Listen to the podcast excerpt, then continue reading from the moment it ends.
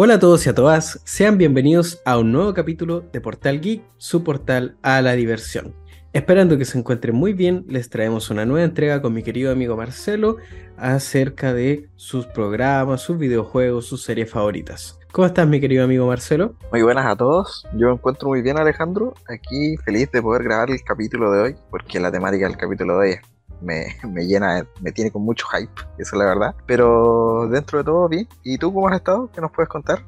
Todo muy bien por acá por la capital penquista. Hoy día fue un día muy bonito, fue un día algo extenuante, pero con las mejores ganas para poder grabar este capítulo. Me alegro escuchar eso. Y bueno, para no dilatar esto un poquito más, eh, primero que nada eh, pasamos a recordar las redes sociales del podcast. Recuerden que puedes encontrarnos como Portal Git Podcast, escrito todo junto, en nuestras principales redes sociales que son TikTok e Instagram, pero también nos pueden encontrar en YouTube, en Spotify, en Amazon Podcasts, en Apple Podcasts y próximamente en Twitch. Así que los invitamos a seguirnos eh, en nuestras redes sociales para que estén al tanto de todo nuestro contenido nuevo y sobre las noticias sobre proyectos futuros. Y pasando a, bueno, a lo que nos compete en el capítulo del día de hoy, ¿por qué no nos cuentas, nos das un poquito de contexto, de, un poquito más o menos, de, de, qué es lo que vamos a estar hablando en el capítulo de hoy? Bueno, la verdad es que con Marcelo tenemos reuniones habitualmente, siempre estamos conversando respecto a lo que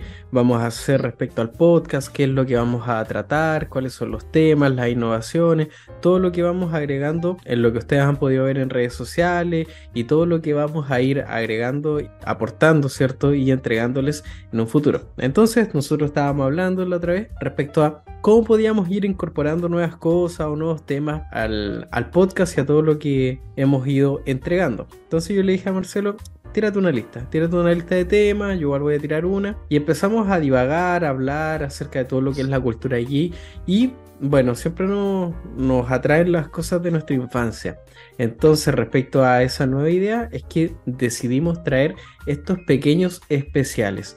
Sin alejarnos de la temática de los videojuegos, empezamos a, crear esta idea de traer especiales temáticos, por así decirlo, tal cual lo hemos hecho en los videojuegos, pero con respecto a diversos temas de la cultura de aquí. Entonces, como ya pudieron ver en el, en el título de este episodio especial, lo que vamos a hablar el día de hoy es sobre la serie Power Rangers. La verdad, hablar de Power Rangers a mí me emociona bastante creo que es una de las series que por lo menos a mí, y yo creo, y yo sé que igual Alejandro, marcó gran parte de nuestra infancia y que hasta el día de hoy eh, goza de una popularidad increíblemente inmensa. La verdad es una, es una saga, una franquicia que se mantiene día a día de hoy con proyectos activos y la verdad que tiene merchandising, tiene una comunidad activa bastante más grande de lo que uno podría llegar a pensar.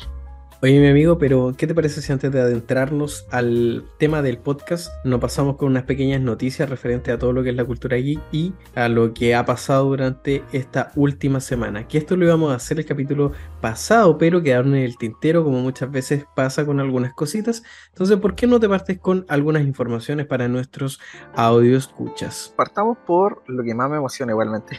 El 10 de marzo, que cayó día viernes, si no me equivoco, se celebra el Día Internacional de Mario, de Mario Bros. Sí, increíblemente, para los que no sepan, hay un Día Internacional de Mario. Y la comunidad de Nintendo y de Illumination quisieron celebrarlo sacando el tráiler final de la última película de la película de Super Mario Bros., valga la redundancia, en donde, bueno, no hay muchos detalles nuevos, eh, la verdad eh, son secuencias de Mario entrenando, del pobre Luigi siendo atormentado por Bowser, y más que nada solamente eso, pero eh, sirve para aumentar el, el, hype sobre la película. tenemos que ver esa película, ojo, que no, te corras.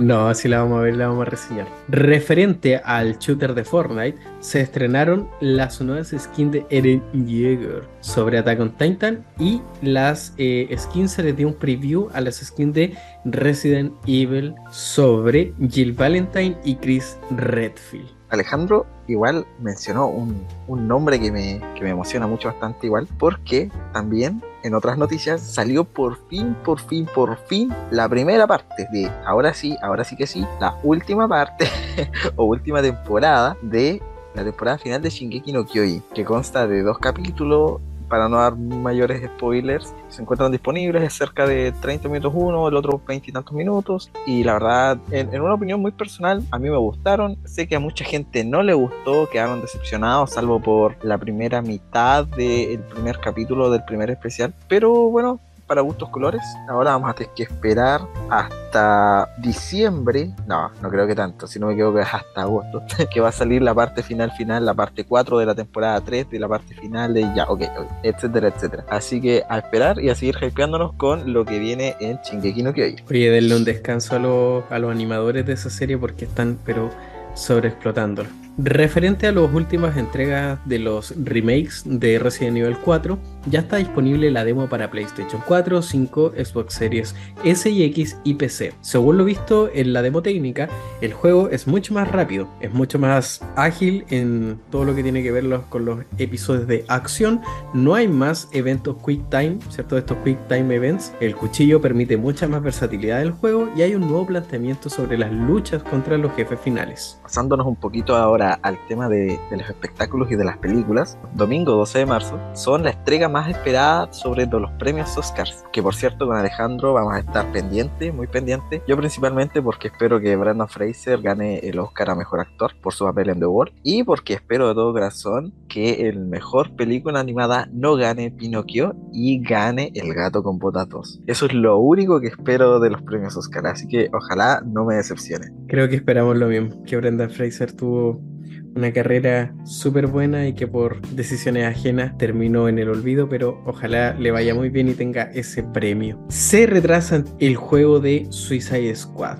El juego, el cual está ambientado 5 años después de la saga Arkham, se atrasa hasta probablemente el próximo mes.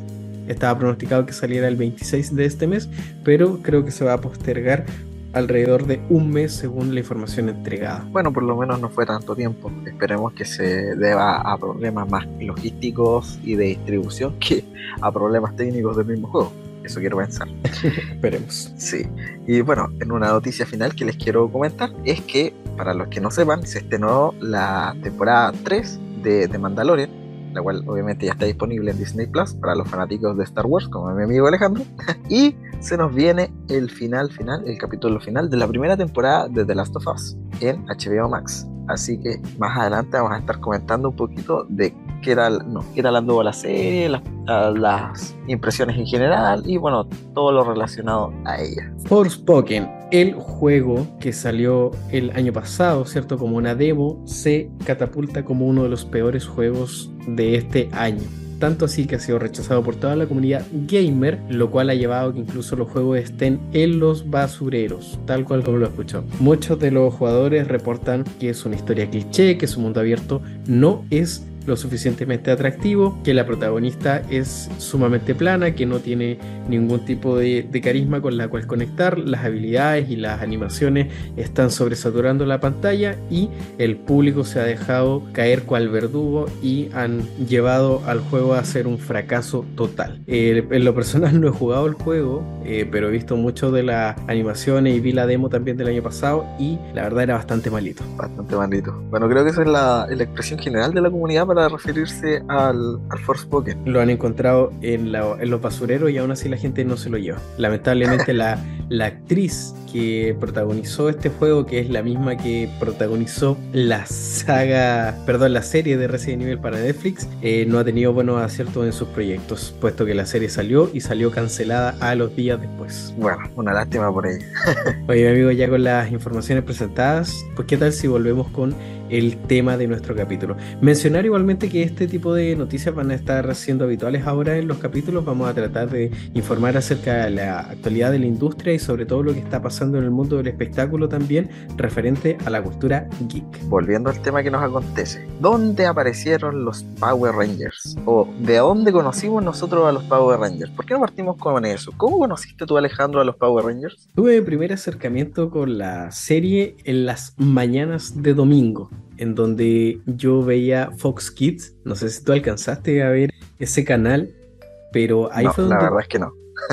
y, de, eso que teníamos la misma edad. Pero sí alcancé a ver Fox Kids y ahí daban, me acuerdo que la saga de los Power Rangers Turbo. Ahí empecé yo con, Turbo. Y obviamente en otros canales también daban Mighty Morphin. Y ahí fue donde llegué a la, a la saga, la cual me engatusó profundamente. Era una serie sumamente atractiva, sobre todo para eh, los más chicos, y que tenía unos intros que eran sumamente interesantes, con buena música, buen desplante, y eso me, me hizo conectar de inmediato. ¿Y tú? ¿Cómo llegaste a esta serie? Así para comentar, primero que nada, decir que, bueno, yo no conocía, o sea, no es que no conocía, no alcancé a ver Power Rangers y muchas otras series en la televisión por cable, porque yo no tuve televisión por cable hasta que, no sé, tuve como 13, 14 años más o menos, cuando estaba en séptimo, octavo, así. Así que las principales series, en este caso de Power Rangers, yo las conocí por el canal chileno Megavisión en ese tiempo. Y las más antiguas, me acuerdo que las repetían por la red eh, los viernes, sábado y domingo en la tarde. Entonces ahí conocí Mighty Morphin, conocí los SEO, conocí la saga de,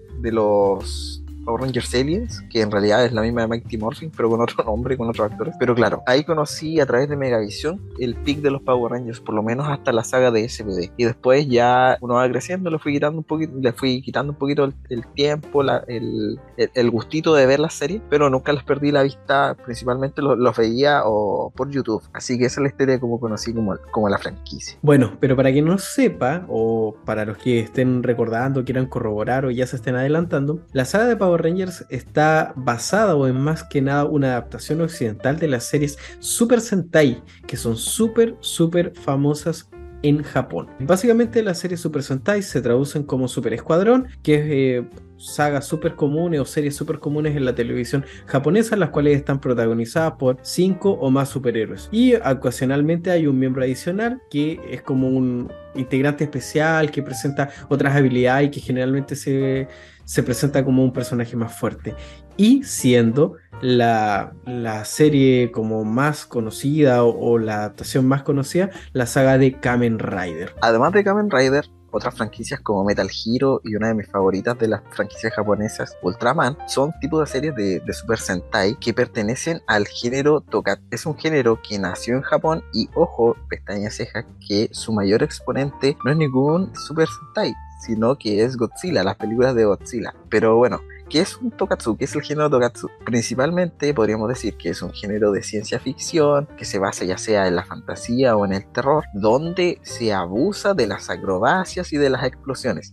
Para los que alguna vez hayan visto Power Rangers, se darán cuenta que estos superhéroes son demasiado expresivos hacen demasiadas acrobacias, eh, sus batallas son coreografías perfectas y obviamente las explosiones y las luces de colores están presentes en cualquier momento, que en realidad es uno de los atractivos principales para que principalmente el público objetivo de los niños se, se acerquen a la franquicia, conozcan a los personajes, etc. Pero para no desviarme del tema, esto eh, generó o nació gracias a, a Godzilla, a las primeras películas de Godzilla, esas películas antiguas en blanco y negro, donde los los actores eran prácticamente, no Godzilla era una persona disfrazada del lagarto, también los otros kaijus eran personas disfrazadas de lagarto. Ahí siempre se aprovechó eh, de incorporar principalmente no las acrobacias, sino las explosiones. Y a la gente le gustó tanto de, que hubieran tantas explosiones o efectos, entre comillas, especiales, así que se generaran chispas dentro de la pantalla, lo que después igual generó los problemas de epilepsia, pero ese es otro problema que no vamos a tratar en este capítulo. que, que el género de series japonesas decidió tomar este camino como el modelo a seguir para las series. Y claro, estaban apareciendo estas series, los Super Sentais, y les incorporaron, o, no es que les hayan incorporado, se tomaron o se incorporaron al género Togatsu, eh, donde igual, aparte de Ultraman y de Kamen Rider, hay un exponente que acá en América, no, o sea, no en América, perdón, en en este lado de Occidente nosotros conocemos muy bien, que eh, es nuestro amigo el hombre araña. ¿Tú, Alejandro, sabías que el hombre araña sirvió como inspiración para los Power Rangers? Afortunadamente sí, sí sabía que los trajes y todos los, atuendos que llevaban los Power Rangers o también Kamen Rider había sido eh, inspirado en el atuendo de nuestro amable vecino el hombre araña. Claro, y es que en esa época eh, Stan Lee y Steve Ditko llegaron a un acuerdo con la productora en ese entonces iniciando Toei para intercambiar personajes porque ellos consideraban que el personaje de Spider-Man era el ideal para ser un Super Sentai. Y la verdad es que Spider-Man en Japón, debido a esto, alcanzó gran popularidad. Eh, series que incluso para la época se exportaron bastante bien a este lado de Occidente. No tanto, porque se supone que se hizo una especie de intercambio. Stan Lee y Steve Ditko le pasaban Spider-Man a Toei para que hiciera esta serie y Steve Ditko con Stan Lee, Stan Lee principalmente adaptaban a los cómics a unos personajes de Toei, pero lamentablemente eh, solo pasaron del tomo de prueba no les fue muy bien en las pruebas de, recepción de público acá en, principalmente en Estados Unidos. Pero lo que sí es cierto es que Spider-Man fue un boom en Japón y sirvió de base para la construcción de las series eh, temáticas y episódicas que se generaron sobre los Super Sentais y que posteriormente acá llegamos a conocer nosotros como los Power Rangers. Como dato anecdótico, los efectos especiales de la de las series de Super Sentai sobre todo el género Tokatsu son sumamente baratos. Generalmente solo se utilizan algunas bolas de humo y algunos fuegos artificiales de muy, muy, muy bajo presupuesto. Bueno, como ya hemos presentado todo de dónde viene, de dónde surge y al género que pertenecen, nosotros tenemos que mencionar obviamente que las adaptaciones occidentales de eh, los Power Rangers sufrieron algunas modificaciones, debido a que estas series eran grabadas en japonés, efectivamente con miembros japoneses, pero que acá eran occidentalizados se cortaban las escenas en donde estos personajes no estaban luchando o no estaban con con su traje puesto y se reemplazaban por los típicos adolescentes americanos. Y eso lo podemos ver, ah, y sobre todo por el hecho de que muchas veces los personajes femeninos a la hora de luchar eran reemplazados por hombres. Y esto se podía eh, notar por dos cosas. Los trajes eran sumamente ajustados sumamente ajustados. Entonces, para evitar ese tipo de cosas, se le colocaba una pequeña minifalda a los personajes para que no hubiese ningún tipo de inconveniente y porque los personajes femeninos a la hora de transformarse no tenían busto. Entonces ahí se podía uno dar cuenta de que en realidad un hombre. Y hubo un caso, un caso en donde se mantuvo el personaje japonés original. ¿Sabes cuál es ese caso, cierto? Sí,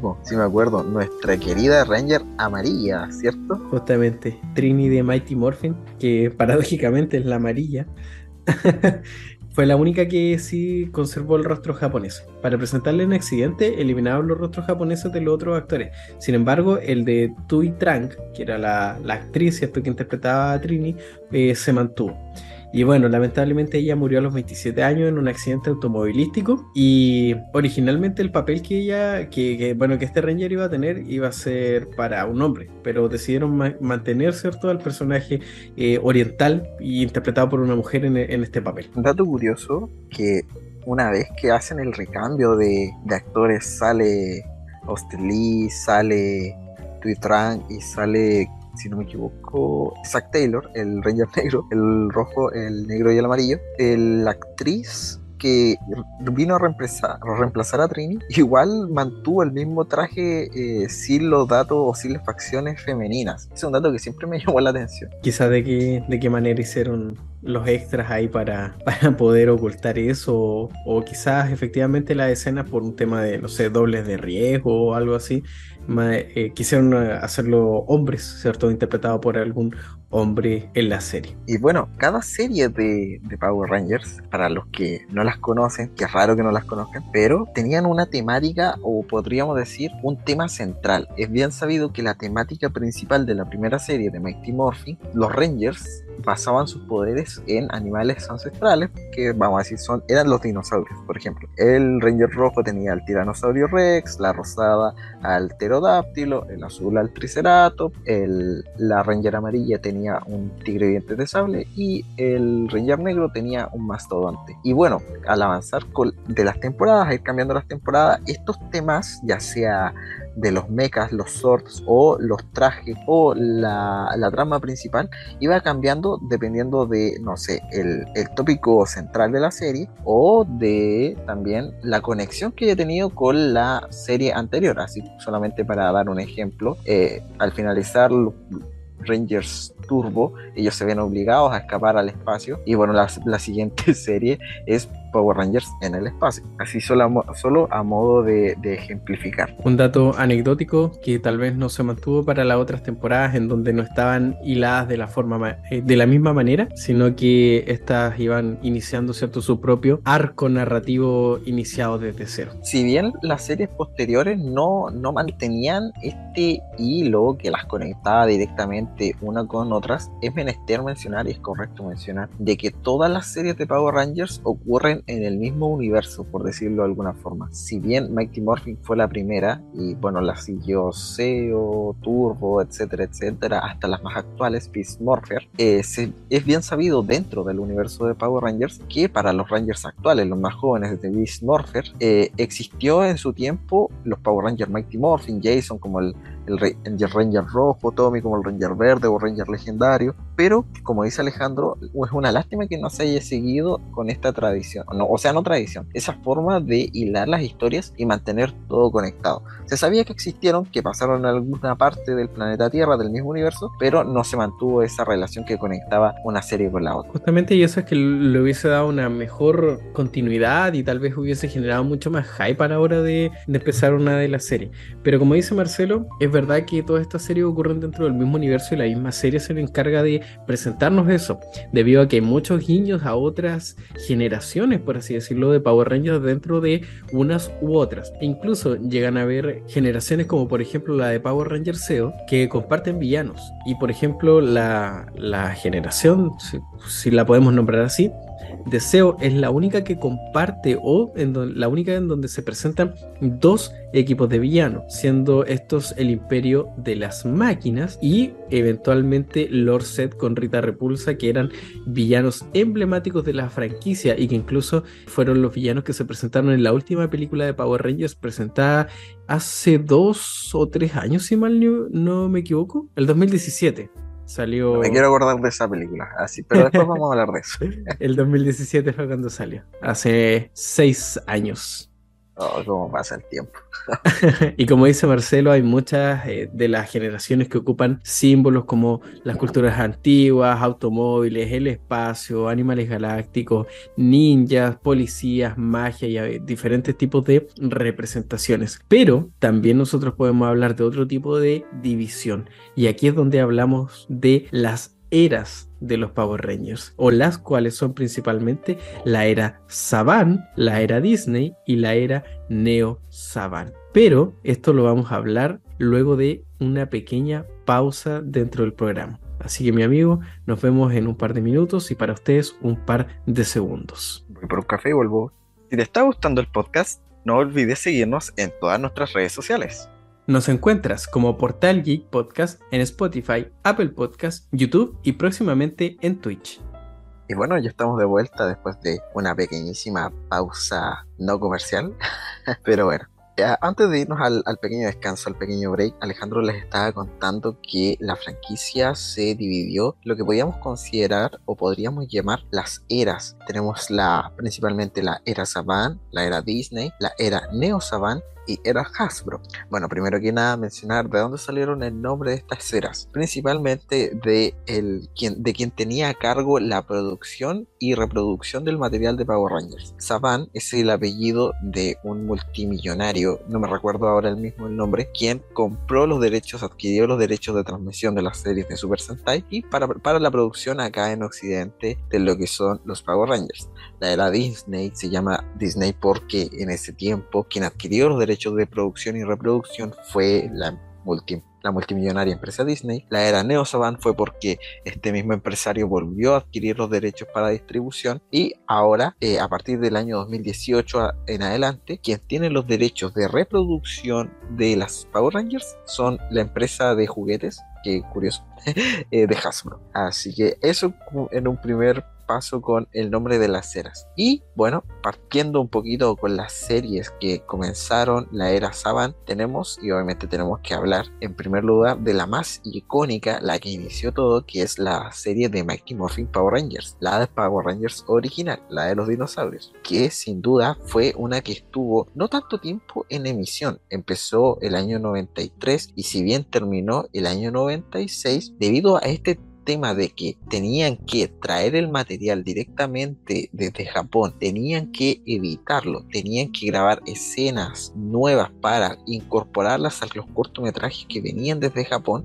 esto hacía que el trabajo de edición o, de reproducción del material se alargara tanto tiempo, fuera tan largo. Pero en emisión en como tal, la serie no tiene muchos capítulos. La popularidad de esta serie se distribuyó o aumentó debidamente a este factor, que como no tenían tantos capítulos, tenían que repetirlos unas y otra y otra vez, en especial entre el año 93 y 94. Pero, para la sorpresa de todos, este efecto de tener que reproducir los primeros capítulos, que son los más icónicos principalmente, y que, es menester mencionar, se incorporó un modelo de superhéroe nuevo que acá en Occidente nosotros no conocíamos, fue lo que catapultó el éxito de Mighty Morphin y lo que catapultó, quiero decir, el éxito de los Power Rangers. ¿Qué más podemos comentar respecto a Mighty Morphin, aparte de que sea la, la serie más icónica y la primera de todas? Bueno, antes de pasar a comentar esta serie, decir que la era Saban es la mejor era de todos los Power Rangers. Es, donde se, es donde se, encuentran los, los que para mí son las generaciones o las temporadas más icónicas que nos entregaron algunos de los momentos más emocionantes que pudimos haber tenido y que culmina y que termina con una generación que está dentro de un top 5 de todas las generaciones, en la cual es Wild Force. Pero volviendo a Mighty Morphin, yo creo que sentó las bases acerca de todo lo que en Occidente podría ser considerado como sentó las bases de lo que sería el éxito de toda esta franquicia más adelante. Presentó a villanos que eran un poco caricaturescos, pero que lograban presentarse efectivamente como villanos y personajes muy muy emblemáticos, los cuales pasaron a ser luego el rostro de toda la franquicia y obviamente estamos hablando de Tommy. Eso eh, David Frank. sí, que en paz descanse. Al parecer mucho tiempo ha pasado y, muchos de, los personajes más emblemáticos y sobre todo de los que marcaron nuestra infancia han ido lamentablemente pasando a mejor vida. Tommy es el rostro de, de Power Rangers. O sea, en Occidente yo creo que si nosotros decimos Power Ranger o nos referimos a el Power Ranger rojo interpretado por Tommy o el Power Ranger verde en, en su versión más fuerte, creo yo, y la más icónica y emblemática que, que él protagonizó, y al Power Ranger negro en Dino Trueno. Bueno, no por nada se le conoce o se apodó a Jason David Frank como el Ranger legendario, porque como venía diciendo Alejandro, él hizo su primera aparición como el Ranger verde en Mighty Morphin. Posteriormente, por efecto de la trama, perdió sus poderes, pero se incorporó nuevamente al elenco como el White Ranger, el Ranger blanco. Después, terminada la temporada, en Power Ranger SEO hizo de el Power Ranger rojo el líder del equipo.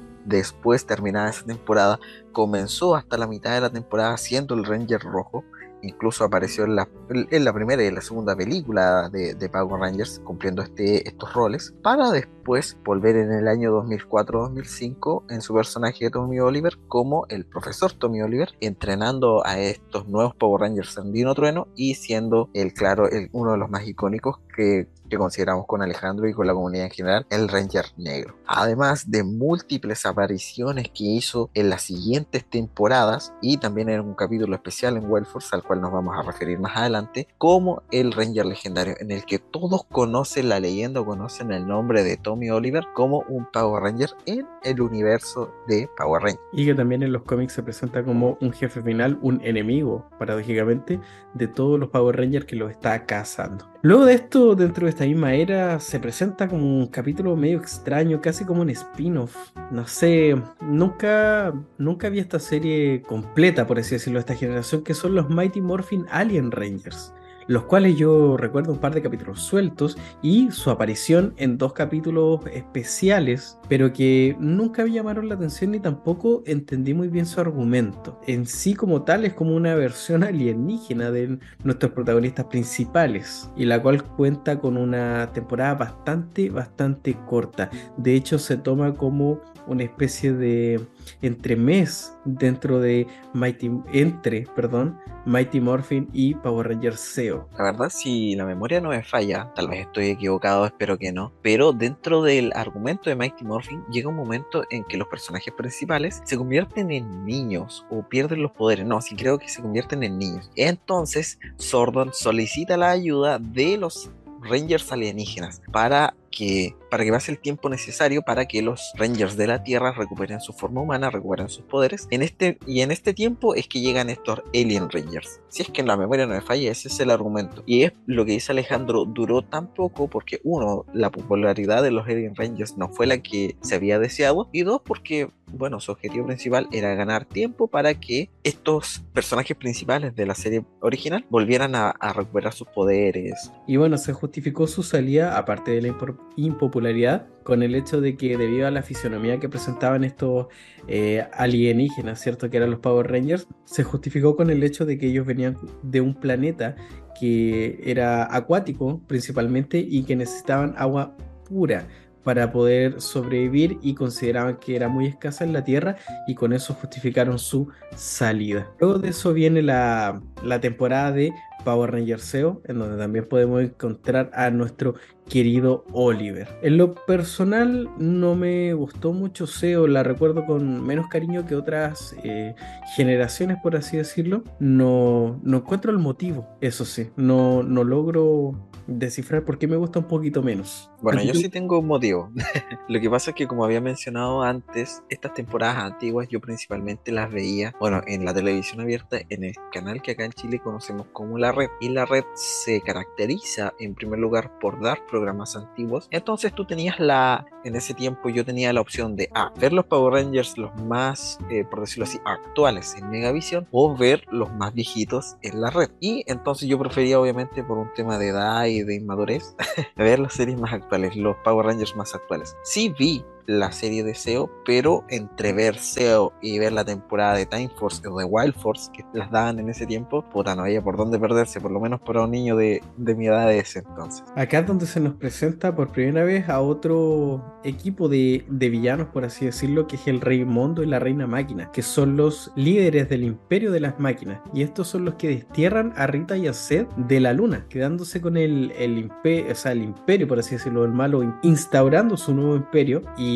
obviamente aterrorizando Angel Grove. Después de Power Rangers SEO apareció la primera parte, podríamos decir, de Power Rangers Turbo, la cual fue, podríamos decir, el punto final de la primera etapa de Jason David Frank como Tommy Oliver. Esta, esta primera parte de la temporada culminó con una película, con la segunda película en ese entonces de Power Rangers, que la verdad por lo menos a mí nunca me gustó.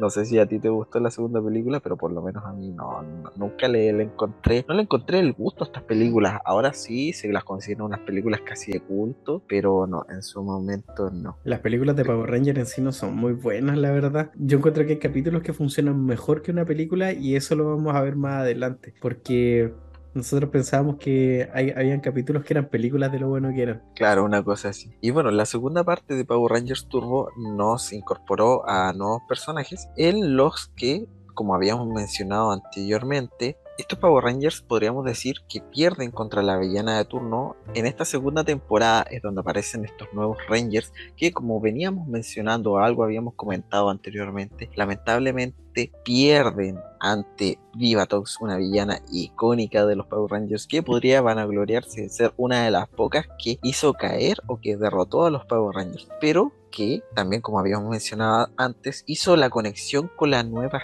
serie que, vendría siendo o con la nueva temporada que venía siendo Power Rangers en el espacio. Pues eh, Divatox al derrotar a los Rangers ellos se ven obligados a huir o escapar a espacio en donde se encuentran con Andros el Ranger rojo de Power Rangers en el espacio, quien les da los morphers de Power Rangers para, para poder morfosearse. Nunca me gustó esa, esa frase, pero es el, el, el, perdón, el verbo correcto para, para decir o para referirse a la transformación que hacen los Power Rangers. Y, y bueno, ahí, ahí, está esa conexión entre Power Rangers Turbo y Power Rangers en el espacio. La segunda parte de los Power Rangers Turbo, yo tampoco la recuerdo con, con mucho cariño por el mismo argumento que les mencioné antes, de que las veía poco estas series. Yo partí a ver más o menos, o agarrarle cariño, sí o sí a serie, ahora a partir de Power Rangers en el espacio. Pero tú, Alejandro, ¿qué, qué puedes opinar de Turbo o qué, qué nos mencionas sobre Turbo? Power Rangers Turbo es una serie buena que mezcla muchos episodios adrenalínicos y una incorporación de unos nuevos villanos que, eh, a mi parecer, eran un poquito más, un poquito más no sé cómo decirlo, fomes, poco atractivos, que referente a los que habíamos visto los en la otra temporada. Porque, por ejemplo, Rita con Seth eran como villanos que, a pesar de tener características, como decía, caricaturescas, eran malos. El imperio de las máquinas se notaba imponente en la luna, eran ostentosos, pero Divatox estaba como en su, submarino donde veía Angel Grove, tenía estos secuaces que eran como bastante torpes, entonces no brillaba de la manera en que brillaban, por ejemplo, los, los otros. Referente a los Power Rangers, sí me gustaron mucho las escenas, sobre todo el opening con donde se veían los swords que tenían, que eran autos gigantes de distintos tipos y eran mucho más, bueno, eran adrenalínicos, ¿cierto? Como el mismo nombre lo dice. Después de eso pasamos a Power Rangers in the Space o en el espacio, en donde encontramos a uno de los Power Rangers más guapos que podemos haber encontrado en las temporadas y hablamos específicamente de Andros, que ya había mencionado Marcelo. Cabe destacar que Andros no es un ser humano. bueno, es un alienígena, esa es la forma correcta de decirlo. Pero para conveniencia del guion, tiene apariencia a los terrícolas, a los seres humanos. Solamente quería mencionar eso. Y bueno, es quien, como había mencionado, recluta a TJ, a Ashley, a Cassie y les entrega los Morphers para poder transformarse en los Power Rangers en el espacio. En esta temporada también ah, sucede un hecho que no habíamos mencionado y que es que se vuelve a incorporar este personaje extra que en este caso sería un sexto Ranger, pero que se había perdido desde la temporada de SEO. En la temporada de Mighty Morphin, el personaje extra poderoso, diferente, había sido Tommy Oliver, con el Ranger verde y después con el Ranger blanco. En SEO había sido el Ranger Dorado, con el regreso del el personaje de Jason a incorporarse al, equipo de, los Power Rangers SEO. Y acá en Power Rangers in Space vuelve la incorporación de este, de este sexto Ranger, el personaje distinto, más poderoso, exacto, que es Shane el Silver Ranger, que, el cual es un amigo de Andros, un viejo amigo de Andros que estaba congelado, si no me equivoco, estaba criogenizado. Y después de unos par de años, después de un tiempo, el Power Rangers en el Space lo descongelan, lo salvan, etc. Y otra cosa que quiero mencionar para darle la palabra a Alejandro es que eh, en esta serie se da una de las batallas finales que más me gustan entre Astronema, que tiene una transformación que la verdad me gustó bastante, y el modo batallador de Andros en el transformado en el Ranger Rojo. Creo que es una de las mejores batallas, por lo menos en ese tiempo, de lo, de lo que venía haciendo en Power Rangers. Acá todos los Rangers son muy guapos, como decías tú. Y claro, pues Andros viene del planeta KO35. Y esta, esta temporada presenta un argumento súper interesante, porque acá se, en el primer capítulo, ¿cierto? O, el último de Turbo, el primero de, de, de, Space, como se quiera llamar, se nos presenta un banquete en donde están todos los villanos. Y de hecho nosotros con Marcelo estábamos pensando que esta parte eh, era de otro capítulo, de hecho que era de un capítulo que vamos a ver más adelante. Teníamos este pequeño efecto Mandela, en donde se nos presenta a un personaje que es el malo más malo de, que, que, se pudo haber presentado en Power Rangers, que es Dark Spectre, que muere pero en los cómics vuelve a aparecer después. Y lidera esta alianza eh, del mal, de hecho se llama eh, Alianza de Villanos Unidos, un nombre muy, muy ad hoc con los villanos infantiles y estos tienen secuestrado a Sordon y están drenando su energía. Entonces Andros está em, en este banquete como espía y, en, y lo descubren obviamente y luego bueno tiene que salir de ahí, se encuentra con los otros Rangers y bueno ocurre todo lo que descubrió Marcelo. Entonces la forma en la que le dan la salida a los demás villanos que ya habíamos visto y le dan la entrada a Astronema que es la villana en turno es que Dark Spectre claro le encarga a esta nueva villana que es Astronema a capturar a este Ranger para que no cuente sus planes. Entonces así ya como que dan por terminada la era de Mighty Morphin, Seo y Turbo y se da paso a, esta nueva etapa de los villanos en, en In The Space. Puta que me gusta In The Space. Era súper buena la serie. Y acá, mi querido amigo, pasamos a, a, una, a una subetapa. A mí me encanta, me encantan las generaciones que vienen a continuación.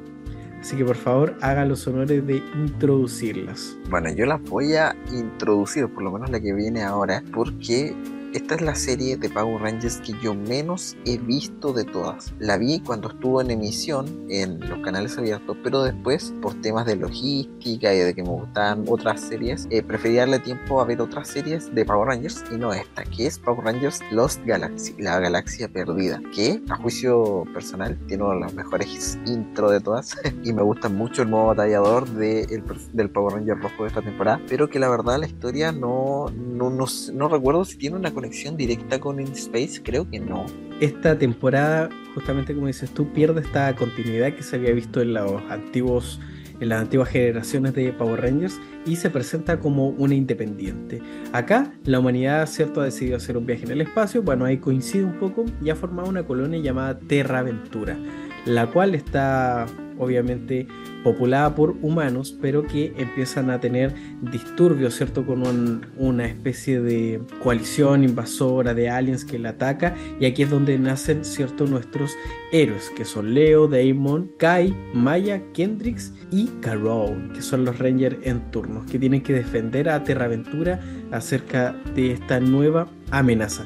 Acá se nos presenta igual, de igual forma, uno de los mejores sextos Rangers que he podido ver en una, en una serie de Power Rangers, el cual es el Magna Defender, que es Mike Corbett, el, el nombre del personaje, y interpretado por Russell Lawrence, que es de verdad un antihéroe en un principio y luego un héroe, pero de, todas las de la ley es un personaje sumamente intrigante y el cual se presenta como un enemigo de los Rangers en un principio, pero que eh, luego de descubrir su pasado podemos tener un poco de comprensión respecto a lo que lo motivó en su actuar. Así como dato curioso, esto es algo que se repite en todos los sextos Rangers o personajes adicionales dentro de la saga de Power Rangers de que el sexto Ranger se introduce como un villano, como un antihéroe, pero que después de ciertos sucesos, ciertos acontecimientos, a veces recuerda algo o puta, tiene que, eh, los, los hechos lo hacen cambiar de parecer y al final termina siendo eh, amigo de, de, los personajes principales. Sí, y eso lo vamos a ver mucho en la siguiente generación. En lo que acabas de mencionar, en la siguiente sí que se destaca como un pasado sumamente sufrido. Sí, eso sí. Y bueno, otro, otra cosa que mencionar es que el Magma Defender tiene uno de los swords más icónicos a mi parecer, que es una especie de búfalo toro gigante que cuando aparecía arriba de él, como montándolo, era algo que por lo menos para mí yo lo consideraba increíble. Ahora se ve súper chapa, pero yo en su tiempo lo consideraba increíble. Yo encuentro que el Magna Defender tiene uno de los mejores diseños de personaje que puede haber tenido cualquier Power Ranger. O sea, me gustaba mucho el sexto Ranger de SEO, se veía interesante, pero en realidad cuando vi el Magna Defender yo dije, wow, así tiene que ser un, un Ranger adicional. Y aparte que era sumamente fuerte y en realidad era como el, traje el que estaba como imbuido en esta personalidad porque este Magna Defender es el segundo Magna Defender, no es el primero, es el segundo que se presenta o que, o que porta este, este manto de Magna Defender. Y bueno, saliendo de esa generación, la de los Galaxy, se nos presenta una generación que igual es muy buena. Es que la verdad es que estas últimas que cierran esta primera etapa son demasiado, demasiado buenas. Y estamos hablando de, mi querido amigo. Estamos hablando de Lightspeed Rescue, a la velocidad de la luz. Presenta un grupo de, de demonios que son liberados por accidente de, de su prisión en el desierto y ataca la ciudad de Mariner Bay que está ubicada en California. Nos salimos de Angel Grove, que era bien parecido a Los Ángeles. Y acá es donde está eh, una organización que está como dentro del gobierno, que podría ser algo así como Shield, por ejemplo, llamada Lightspeed Rescue.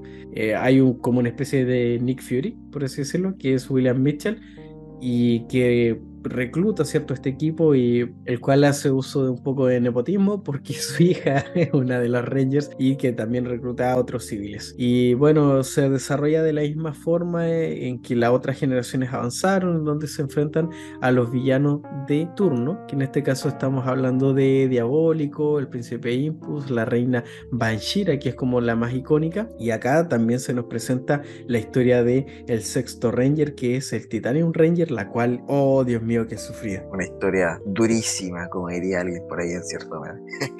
en cierto canal también. Sí, la historia del Titanium Ranger es una es una, una historia de tortura, de lavado de cerebro, de reprogramación neurolingüística por parte de quien fue un amor platónico, Vipra. ¿A ti te gustaba Vipra? No te creo.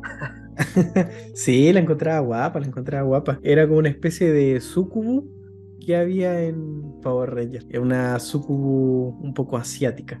bueno, pero fetiches aparte. Hacía modo de comentario, me gustaría mencionar que si bien se supone que aquí estaban los Lightspeed Rangers eran como, no sé, se supone que este Nick Fury los buscaba por sus habilidades. Y bueno, podríamos decir que Carter, el Ranger Rojo, era un bombero, era una persona que estaba entrenada para rescatar vidas. Y puta, ya le quedaba el puesto de Ranger como anillo al dedo. Pero, por ejemplo, el y bueno, también la de la Ranger Rosa, no recuerdo su nombre, si no me equivoco, se llamaba Dana. ¿Dana? Sí, Dana. creo que es Dana. Ah, bueno, que era la hija del capitán y era enfermera o doctora, creo que era enfermera. Entonces, claro, ella ya podría decir, estaban como familia, eran los únicos personajes que estaban como familiarizados con, no sé, el rescate de personas, el trato de personas, de, de manejar algunas situaciones catastróficas o situaciones de emergencia. El resto de los Rangers, eh, uno era uno que trabajaba en un zoológico, en operaciones acuáticas. La Ranger amarillo era escaladora profesional. Ya, ok, tiene buen estado físico, escala bien. Pero cómo se comporta en situaciones de alto riesgo, de emergencia o no sé, de catástrofe, de eso no se sabía. Sí, pues lo que pasa es que este equipo está conformado por personas que estuvieran como ligadas a,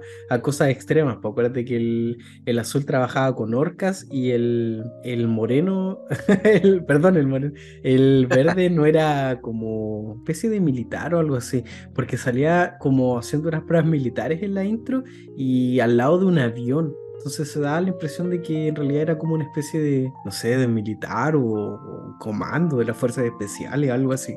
bueno, pero era, estaban como todos ligados como a cosas un poco extremas, por así decirlo. Y acuérdate que también que esta, la base que era de los Lightspeed Rescue quedaba como abajo del agua, pues era como una especie de centrales de petróleo, pero abajo del agua, ¿cachai? Era como, todo tenía que ser muy extremo. Y los Swords igual estaban como inspirados en distintos tipos de cosas, pues como por ejemplo las grúas de rescate, ¿cachai? Eh, ambulancias o algo así. Entonces estaban todos como unidos de esa forma, como estos. El también... del Power Ranger rojo era un carro de bomberos. Sí, pues y, también estaba como estos eh, aviones que apagan incendios que eran, que tienen como esta cuestión para sacar agua, que unía al sorpo, que te lo llevaba. Claro, sí, ese es un detallito que se nos estaba pasando igual. Sí, pues estaba como todo ligado como al mundo de lo extremo y sobre todo al tema del rescate, pero siempre como eh, ligado también como a la, al uso de la tecnología, al, como eh, desde la base hasta los morphers hasta, hasta como las animaciones de la, de la transformación. Y era como este, esta serie presentaba como este choque entre el mundo como arcano demonológico de los villanos contra la tecnología. Y si hablamos de tecnología, tenemos que pasar a hablar de una de las series que presentó a uno de los mejores Rangers y un argumento bastante interesante y estamos hablando de Power Rangers Time Force. Fuerza de tiempo, una de las series de Power Rangers consideradas por la crítica en general y por la comunidad en general. La verdad es que Power Rangers Time Force tiene un argumento sencillo pero que funciona de tomo y lomo por dos razones. En primer lugar porque uno es Power Rangers, un villano que es Rancid, considerado por muchos como uno de los mejores villanos de Power Rangers con un diseño simple pero intimidante, el cual se escapa de, desde el futuro al pasado, derrotando, asesinando al Red Ranger del futuro. Entonces, bueno, los, los Rangers del futuro tienen que ir al pasado a intentar eh, rescatarlo. Y bueno, ese es el primer argumento. Y el segundo argumento, porque al ser gente del futuro, tratan de adaptarse a la vida en el pasado. Y eso es como que se genera un ambiente entre cómico y de entretención que no es, no, no, no, como, no sé cómo mencionarlo, no es cómico, pero que te mantiene así como ya, ¿qué les va a pasar en este capítulo? Ah, no, así no, así no se usa un cepillo de dientes. Ah, ya. Como chistes muy temáticos relativos a cómo usar las cosas que eran del pasado. Aparte de, obviamente, el triángulo amoroso que se forma entre la, la Pink Ranger y el Red Ranger. Porque, hay que mencionarlo, para conveniencia del guion, el Red Ranger de Time Force es igual al Red Ranger de el futuro de la misma línea cronológica y la cual estaba comprometido con eh, la Pink Ranger, con la Ranger Rosa. Y puta, a mí me gustaba caleta esta serie, igual por la incorporación de, de Eric, que es el Quantum Ranger, que era un militar, ¿cierto? Que derrotó a los, bueno, como en toda la serie, en todas las temporadas, derrotó a los Power Rangers de turno y les logró quitar el, el, poder del Quantum Ranger y de el, el Sword, que era como Godzilla, no me acuerdo el nombre, ¿te acordás del nombre de Godzilla? Sí, pues tenía varios nombres, pero el principal era Q-Rex, como se decía en la serie, Q-Rex, eh, que era una abreviatura para Quantum Sabrium Rex, pero eh, también nosotros lo conocíamos como Quantum Sword. Claro, el Quantum Sword. Y puta, otra cosa que recuerdo que me gustaba caleta el Quantum Sword, que creo que el, el, motivo principal por el que me gustaba tanto es que me recordaba mucho al Dragon Sword, al Sword de la serie original de Mighty Morphin que ocupaba eh, Tommy, el Red Ranger, perdón, el Green Ranger, el verde, porque obviamente los dos eran dinosaurios, o podríamos decir estaban basados en la figura de Godzilla y tenían una transformación propia que no necesitaba de la incorporación de otros Zord, de otros mechas. Y que también al unirse al Megazord de los Power Rangers principal, eh, formaban una máquina imparable, básicamente la, la versión más poderosa de, del Megazord de la temporada en cuestión. Dentro de las curiosidades que podemos conversar de esta generación, se encuentra que es la primera vez en toda la, la saga primera vez que se presenta la muerte de un Ranger y en donde un Power Ranger también tiene un amorío con una villana, porque recordemos que el Power Ranger rojo de esta generación durante un tiempo sale con la hija de Ramsey y, y Ramsey los lleva de compra, obviamente no saben que es el Ranger rojo, pero la hija de Ramsey sale con, con West. Luego de esta generación saltamos a la que yo considero una de las generaciones un poquito más adultas, por así decirlo, en donde se tratan unos temas realmente eh, complejos respecto a la existencia de los Rangers y en donde se nos presentan algunos de los personajes que pasaron a, ser como icónicos y símbolos de un desarrollo de personajes bastante más trabajado que, que, otros que ya habíamos visto en la serie. Estamos hablando de Wild Force o Fuerza Salvaje, la cual se catapulta como una de las mejores temporadas debido a la calidad de los capítulos y la calidad de los personajes presentes en esta temporada. Y incorporar que también aumentó mucho la calidad de la, de la, del CGI y de la animación de los nuevos Swords, que igual es sin duda alguna un argumento que catapultó al éxito de esta serie, porque veníamos viendo de la, serie de Time Force que los Swords eran, eh, cierto, una especie de aeronaves, de vehículos especiales que se unían para formar al Megazord, pero acá en Wild Force, Fuerza Salvaje, los Swords son animales salvajes los cuales están para la época muy bien animados. El rojo era un león, el del perdón, el del amarillo era un águila, el, azul tenía un tiburón, el negro tenía un toro, otra vez un toro en la saga, hay cuatro toros ya, la Ranger blanco tenía un tigre, pero adicionalmente también en esta nueva temporada se incorporó por primera vez, bueno ya se había incorporado antes, pero ahora de, una, de forma establecida, el hecho de que los Rangers pudieran manejar más de un sort, más de un mega. Se van incorporando, por ejemplo, el gorila, la jirafa, los osos polares, el elefante, entre muchos otros. Y también pudimos ver que por primera vez, y pudimos ver también dónde convivían estos Zord, porque por primera vez se nos presenta como la vida de los Zord, por así decirlo, estas criaturas como mecas animadas con personalidades, porque en esta serie se presenta el Animarium, que es como una especie de paraíso de Jardín del Edén y podemos ver que en ocasiones los sordos estaban por ahí paseando como animales reales en donde estaban disfrutando, no sé, a la orilla de un lago, caminando en el bosque. Y en la misma introducción a esta, a esta serie o esta temporada o en el mismo intro se ve que estos reyes tienen que, por así decirlo, domar a estos Megazord. Y podemos ver incluso como eh, Cole, que es el Ranger rojo, en ocasiones está como dialogando con el Leon Sword. Y justamente como dice Marcelo, acá es donde se presenta una, una segunda alternativa, una segunda línea de Sword para los, para los Rangers, formando distintas combinaciones y de las cuales justamente como dice él, recordaba mucho la de los hermanos osos, donde hay un oso pardo y un oso polar. ¿Y te acuerdas del sexto Ranger de esta generación? Que para mí es una maravilla, saca pero algo sumamente genial. En primer lugar de su versión oscura, ¿Te acuerdas cómo se llama? Senaku, un lobo solitario, en todas sus palabras. Justamente, Senaku era pero un tremendo personaje que después resultó ser un sexto Ranger, pero increíble. Yo creo que este Ranger, este sexto Ranger, que ya cuando pasó a ser un Ranger, está muy olvidado dentro de la franquicia. O sea, de verdad deberían haberlo explotado un poquito más o tal vez no se dio a conocer de la mejor manera, pero tiene una calidad de personaje increíble. Lo que más me gustaba de Senaku y del personaje de Merrick era que los dos estaban conectados, pero eran personajes diferentes. Eh, Merrick después de, después de varias batallas con los Power Rangers y de poder encontrarse nuevamente con la princesa Sheila, hay que, hay que mencionar que Merrick en el antepasado era el protector de la princesa Sheila, quien a su vez era la protectora de los Wildfurs y de los y del, y del animario. En el, en, el, en el pasado, por decirlo así, cuando se ven obligados a esconderse en el animarium, elevar el animarium al cielo, que era una isla flotante literalmente, Merrick, para poder proteger a la princesa del amor y de los villanos de turno, tiene que hacer un pacto con esta entidad Senaku para poder eh, expulsar a los Zord que quedaban y eh, aparte poder proteger a la princesa. Pero el, el, problema es que la personalidad de Senaku tomó control de él y no pudo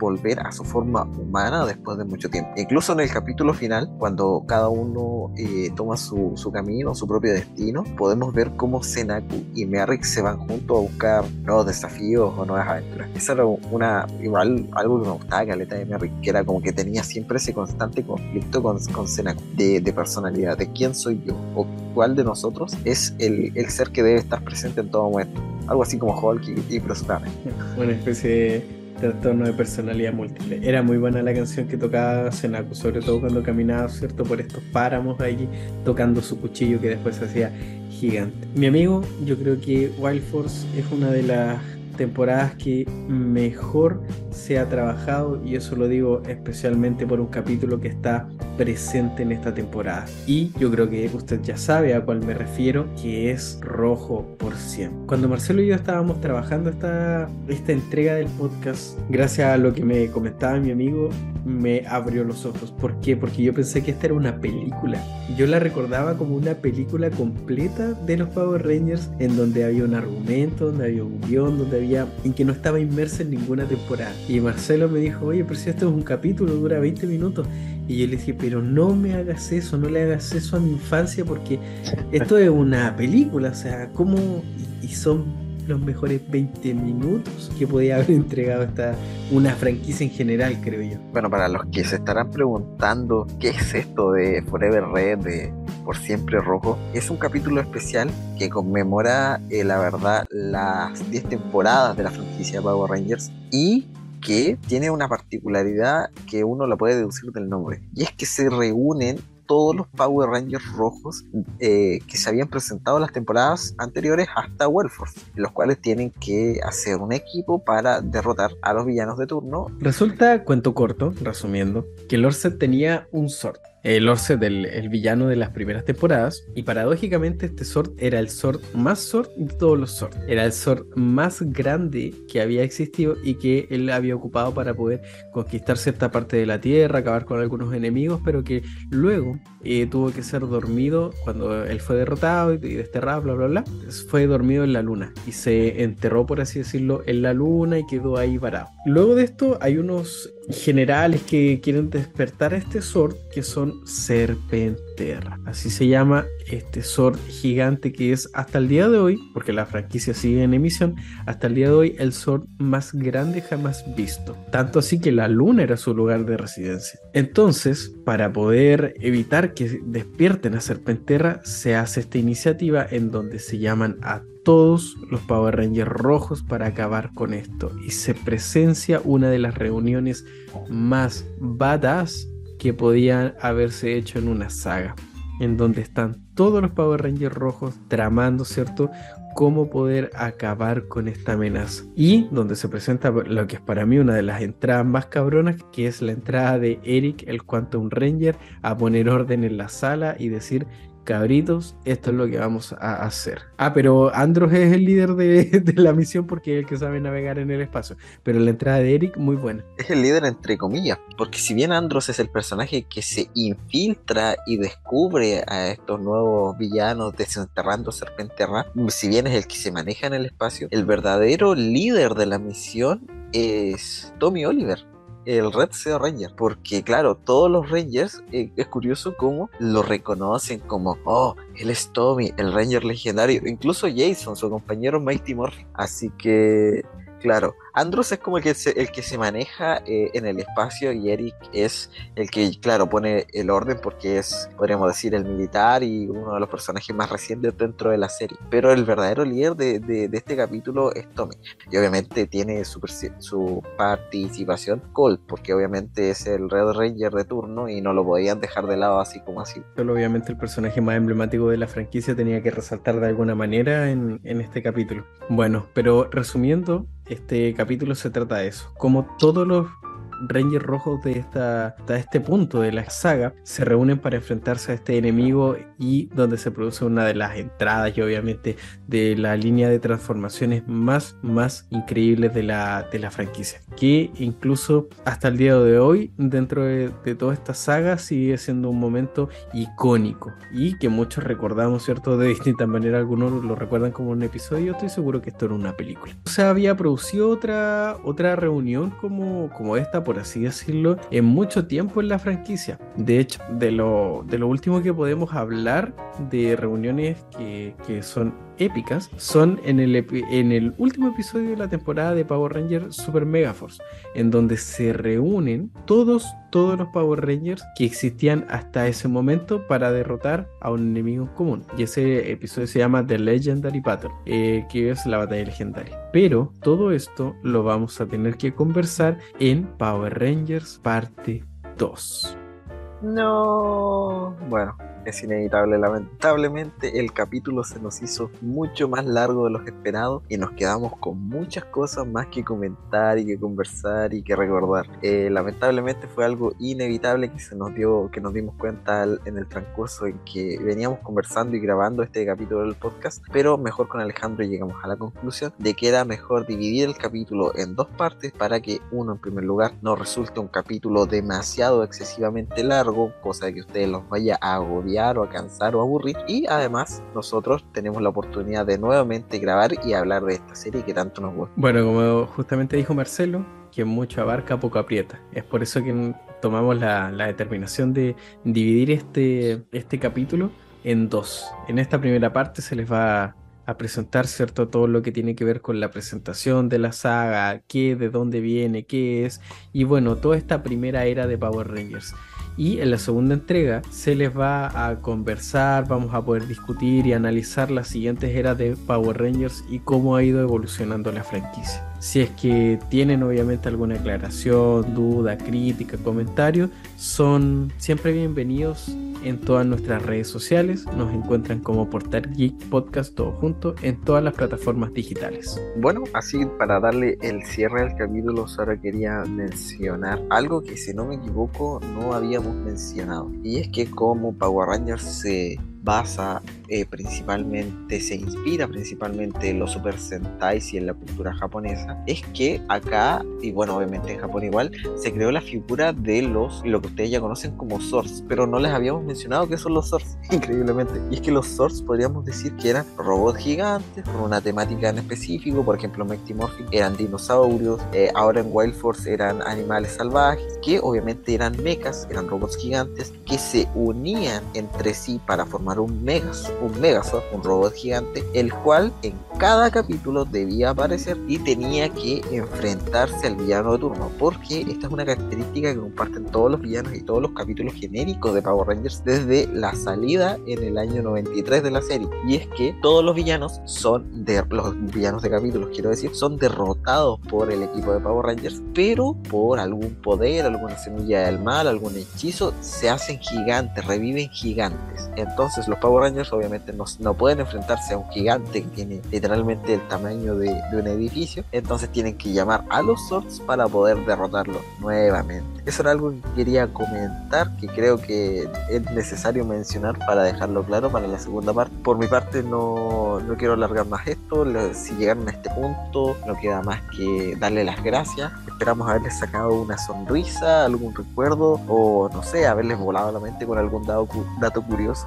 Tener esta información a la mente y recordar esta serie de nuestra infancia. Alejandro, que estés muy bien. Nos vemos en el próximo capítulo. Habíamos dejado, habíamos dado por sentado algunos datos o algún, algunas mecánicas de esta saga y la verdad es que era menester explicarlas. Así que muchas gracias. Mi amigo, yo también estoy esperando con ansias la segunda parte de esta, de esta entrega. ¿Por qué? Porque tú eres más experto en la última parte que yo. Así que de verdad voy a estar muy expectante a lo que vamos a conversar más adelante. Queridos y queridas, muchas gracias por acompañarnos y nos vemos en el siguiente capítulo.